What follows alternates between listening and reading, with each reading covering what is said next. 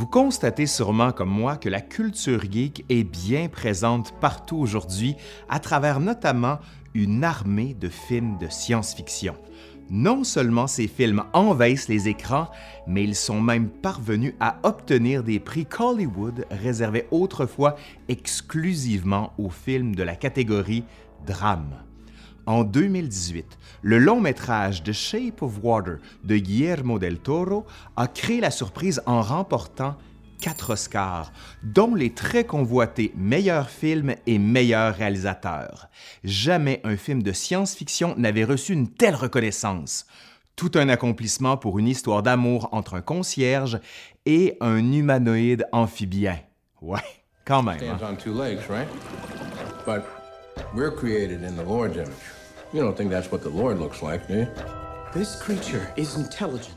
Malgré ses succès, il faut se rappeler que la science-fiction a longtemps été considérée comme un produit inférieur qui pouvait seulement divertir les enfants et les amateurs de série B, entre autres à cause des effets spéciaux peu convaincants, disons ça comme ça. C'est pourquoi je vous invite aujourd'hui à visiter cette période charnière de l'histoire d'Hollywood où le film de science-fiction est parvenu à se débarrasser de cette mauvaise réputation. Allez, aujourd'hui à l'Histoire nous le dira, l'essor de la science-fiction entre 1977 et 1986. Mais avant de partir le générique, je tiens à remercier tout de suite Patrick Damien, un réalisateur et scénariste grand spécialiste, mais surtout grand fan du présent sujet qui a rédigé cette capsule. Et je vous invite fortement à aller visiter sa page Facebook. Je vais vous mettre le lien juste en dessous. Allez, c'est parti.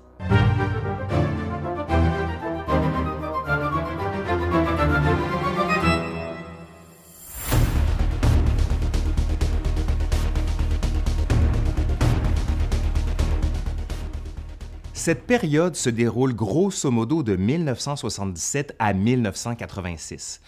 Pourquoi 1977? Parce que lorsqu'on parle de cinéma de science-fiction, il y a définitivement un avant et un après Star Wars. The most extraordinary motion picture of all time Star Wars. Here's where the fun begins. Lancé deux ans après la fin de la guerre du Vietnam, ce film de George Lucas offre à une Amérique troublée une mythologie qui lui permet de rêver de nouveau. En fait, plusieurs raisons expliquent l'immense succès de Star Wars. Évidemment, comme on l'avait déjà dit dans une autre vidéo, celle-là, là, il y a d'abord ce scénario exploitant la structure classique des contes et des légendes, avec un jeune fermier à qui l'on confie une quête lui permettant de sauver une princesse prisonnière du château. Ben oui, classique comme ça.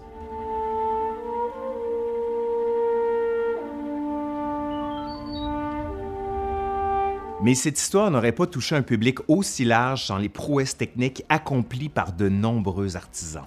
George Lucas a dû créer de toutes pièces une compagnie d'effets spéciaux nommée l'Industrial Light and Magic, ou ILM, qui a misé sur l'emploi de maquettes, de caches et de double exposition qui permettent d'incruster sur la pellicule des vaisseaux dans un décor réel. Ces effets sont liés à l'origine même du cinéma, comme le prouvent les différents courts-métrages du réalisateur français Georges Méliès. Ce pionnier a réalisé le premier film de science-fiction, Le Voyage dans la Lune, sorti en, en 1902. Ouais, 1902.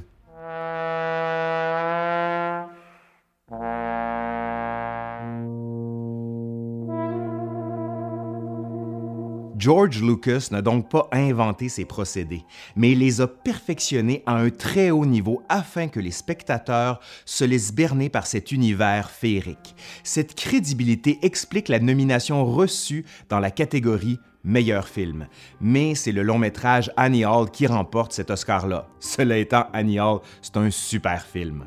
Avant Star Wars, seul 2001 l'Odyssée de l'espace avait réussi en 1968 à présenter quelques effets aussi crédibles.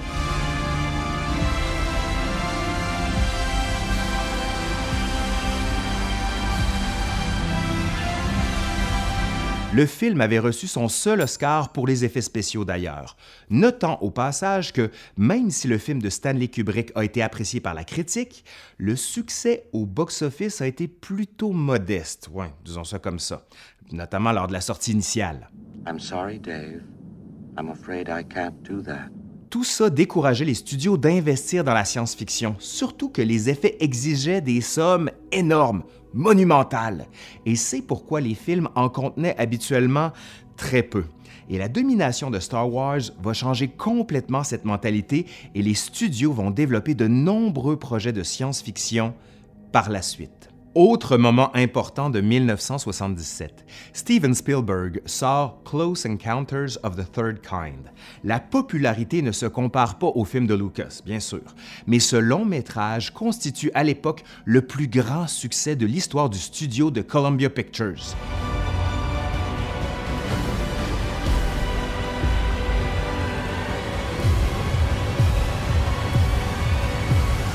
Le récit amène le spectateur à s'identifier aux protagonistes qui ressentent l'appel d'une autre forme de vie s'apprêtant à visiter la Terre. L'utilisation d'effets crédibles au dernier acte rehausse l'efficacité de cette trame narrative.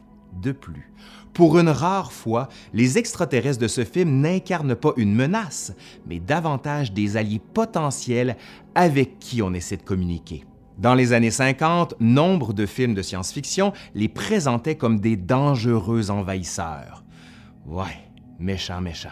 Plusieurs observateurs et critiques ont d'ailleurs dressé des parallèles entre cette représentation négative et la paranoïa qui a envahi les Américains face à la supposée menace communiste de l'époque.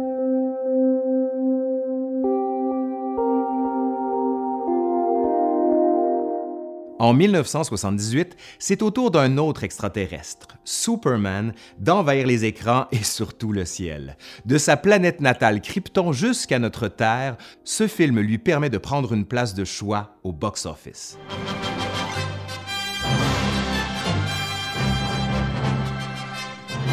Pendant ce temps, Ridley Scott tourne Alien, et c'est en voyant Star Wars qu'il a eu envie de réaliser lui aussi un film de science-fiction. La qualité des effets l'a impressionné à un point tel qu'il a laissé tomber un projet d'adaptation de Tristan Iseult pour mettre de l'avant Alien, qu'il lance en 1979.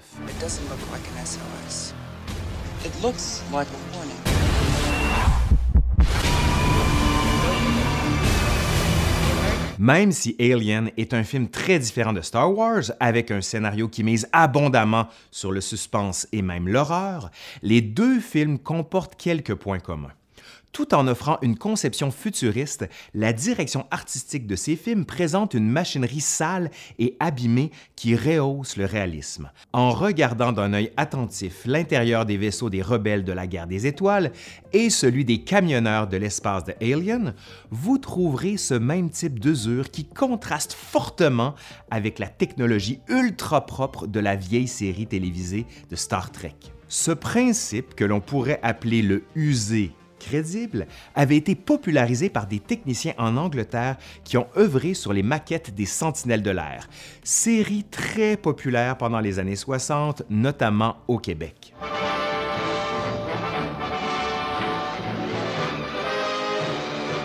Les fusées et véhicules pilotés par des marionnettes comportaient eux aussi des traces d'usure et de salissure.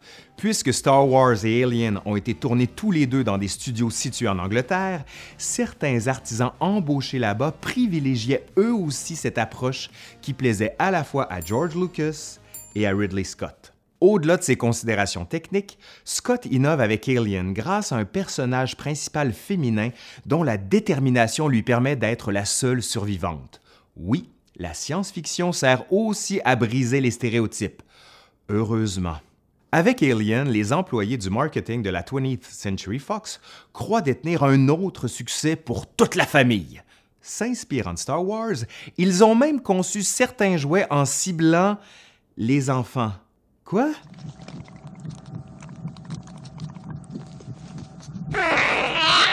Toutefois, avec cette scène célèbre où un embryon sort du ventre de l'un des membres de l'équipage, ben on se dit qu'on va limiter finalement la commercialisation de la figurine du monstre qui, aujourd'hui, est un objet de collection très rare.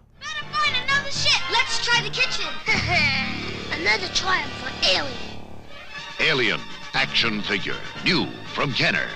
Cette anecdote va donner un son de cloche afin de nuancer le lien que les studios avaient l'habitude d'établir entre la science-fiction et les enfants. En 1979, même James Bond se retrouve dans l'espace avec Moonraker. Dans ce cas-ci, le résultat est euh, moins convaincant.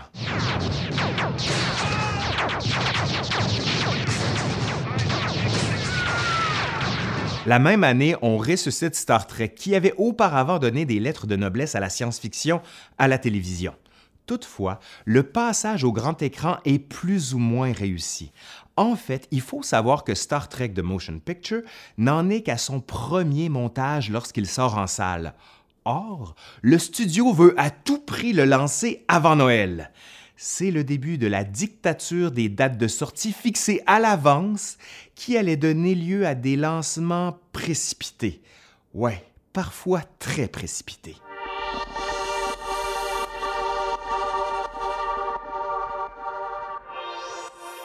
Du côté de la guerre des étoiles, puisque George Lucas a conçu sa saga en plusieurs chapitres, il est déjà enclin à tourner une suite, soit The Empire Strikes Back. En se consacrant à la production et aux effets, Lucas confie la réalisation à Irvin Kishner afin de rehausser l'aspect humain du scénario.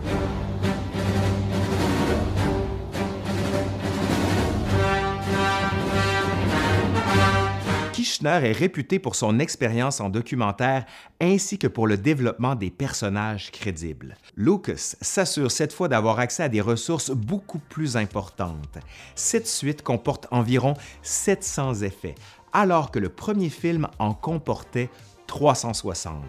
Ça va permettre au film d'atteindre de nouveaux sommets, particulièrement avec la bataille de la planète de glace qui introduit le film on mise aussi sur la patience des techniciens qui doivent faire bouger les AT-AT millimètre par millimètre. Vous savez, les, grands tanks à quatre pattes, là, ceux-là. C'est la bonne vieille technique du stop and motion, combinée aux maquettes sur blue screen et aux prises de vue réelles. Comme dans le cas du premier opus, certains mouvements de caméra sont toutefois contrôlés par ordinateur afin d'être répétés de manière exacte pour exposer la pellicule plus d'une fois. À nouveau, le film remporte un Oscar pour les effets. Il faudrait pas non plus oublier Yoda, cette marionnette convaincante manipulée par Frank Oz. Le maître Jedi de caoutchouc rappelle à tous que de bonnes vieilles techniques peuvent toujours être utiles. Levons aussi notre chapeau à ceux qui ont conçu les décors et les costumes, car ils donnent naissance à l'un des films de science-fiction qui traverse le mieux l'épreuve du temps. Vous savez comme moi que des films de science-fiction qui vieillissent mal, c'est pas ce qui manque. Hein? Vous avez déjà vu Sean Connery dans son costume de Zardoz? Non? Regardez ça.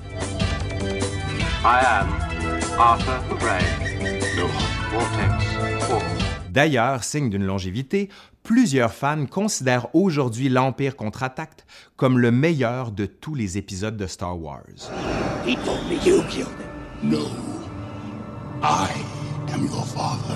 Alors que Darth Vader domine les écrans en 1980, Hollywood met en chantier une longue liste de films de science-fiction qui sortent tous à l'été 1982.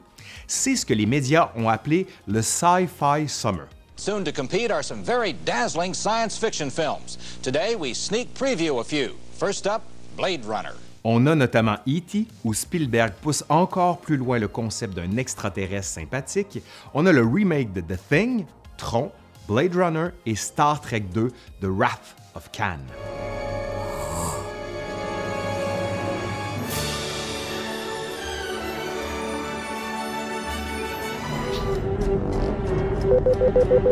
Their shields are going up. Lock faces and ties. S'ajoutent aussi des films fantastiques comme Poltergeist, Mad Max 2, Conan the Barbarian, The Dark Crystal ou encore The Beastmaster. Le magazine Starlog ne sait plus où donner de la tête. Lancée en 1976, cette publication devient à ce moment la Bible du cinéma de science-fiction. À une époque où les fans n'ont pas encore accès à Internet ou au DVD, des magazines de ce genre offrent des aperçus des films à venir ainsi que des coulisses des tournages. Si cette période représente une véritable mine d'or, le contre-coup de cette abondance entraîne une saturation du marché où le box-office de 82 a été morcelé. Grâce au talent de raconteur de Spielberg, E.T. est en tête avec ce film familial. Il parvient même à obtenir à son tour une nomination aux Oscars pour meilleur film, prix remis cette fois à Gandhi. Star Trek 2 s'en sort également très bien et réanime de façon définitive la franchise en exploitant adéquatement cette fois la dynamique du trio Kirk, Spock et McCoy. Blade Runner de Ridley Scott est jugé comme étant plutôt déroutant et déçoit. Il finira par trouver son public au fil des ans.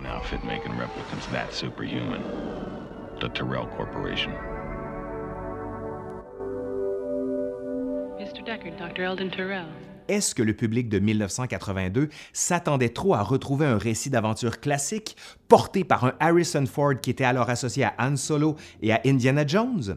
Ce portrait du futur de la ville de Los Angeles, avec ses allures un peu punk, était-il trop sombre? Alors qu'une crise économique ralentit l'essor des États-Unis, le public avait peut-être encore besoin d'évasion.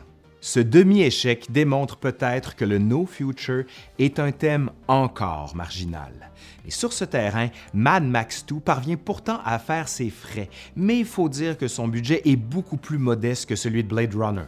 Surtout que cette production australienne n'emploie pas d'effets spéciaux modernes, seulement des vieilles bagnoles et des cascadeurs téméraires. C'est aussi un véritable triomphe du usé crédible dont on a parlé tantôt.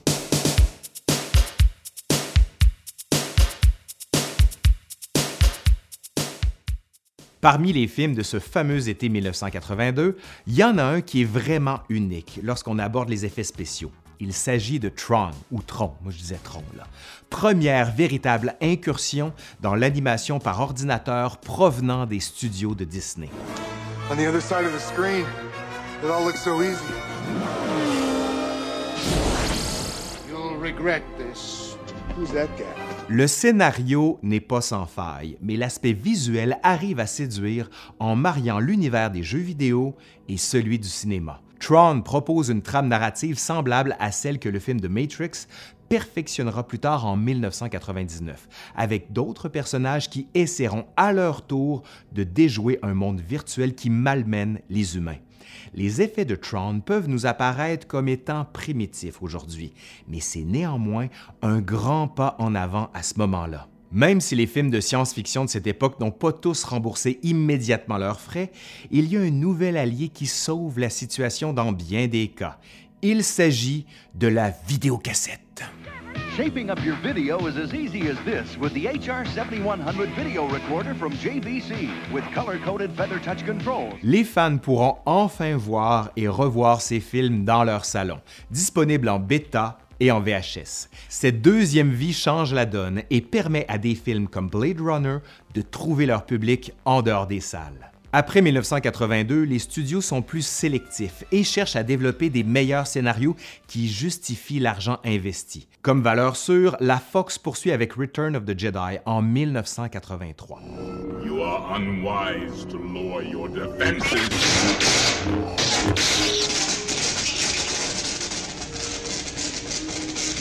En 1984, même si c'est une adaptation d'un roman à succès, le film Dune est à la fois un échec critique et commercial, peut-être trop ambitieux pour l'époque. Si le suspense et l'horreur sont jugés comme étant moins grand public, Hollywood constate que les effets spéciaux peuvent être au service de l'humour. Cela s'incarne à travers Ghostbusters et Gremlin en 1984 et le début de la saga de Back to the Future en 1985.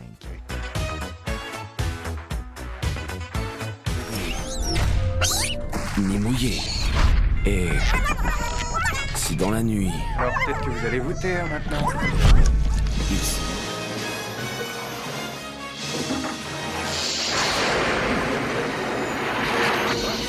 Notons que ces films populaires flirtent davantage avec le cinéma fantastique que celui de science-fiction, deux genres qui se combinent souvent.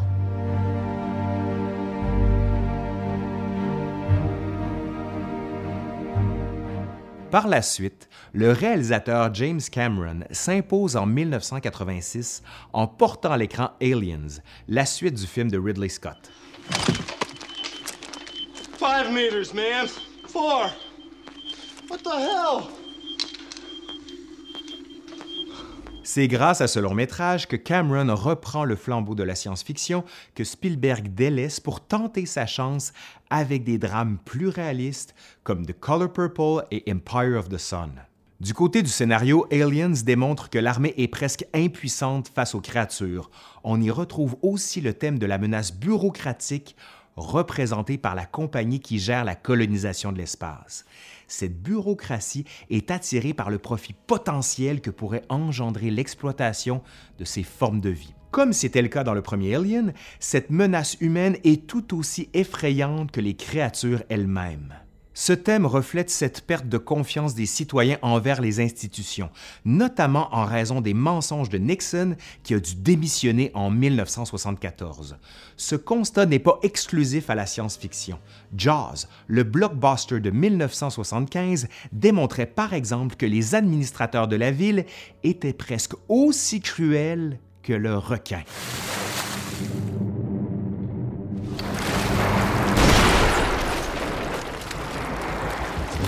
Il faut aussi reconnaître que la méfiance envers la bureaucratie a toujours été présente en science-fiction. On peut même remonter jusqu'à 1927 et au Metropolis de Fritz Lang, ce film étant en soi un avertissement face au caractère déshumanisant de l'industrialisation.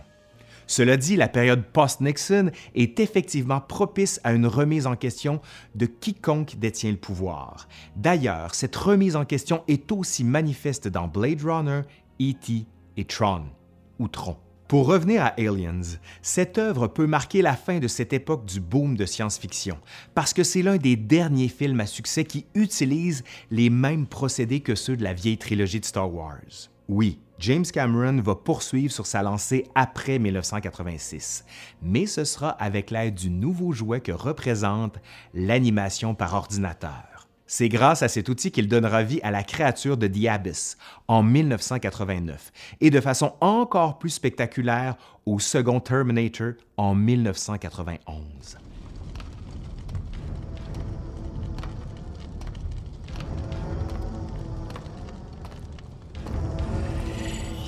La révolution numérique s'imposera davantage avec les dinosaures de Jurassic Park qui célébreront en 1993 le grand retour de Spielberg.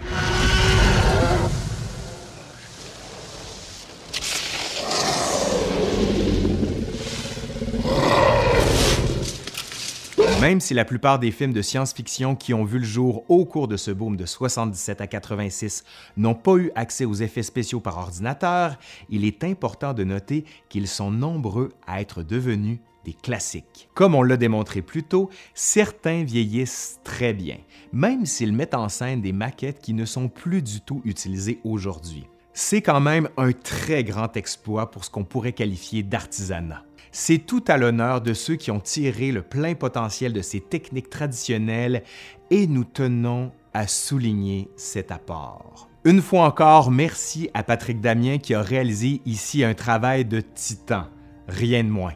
Allez, c'est fini pour aujourd'hui. Je suis Laurent Turcot de l'Histoire nous le dira. Si ça vous a plu, ben dites-le nous. Pouce par en l'air, partage, commentaire, vous connaissez la routine. Allez, salut, bye.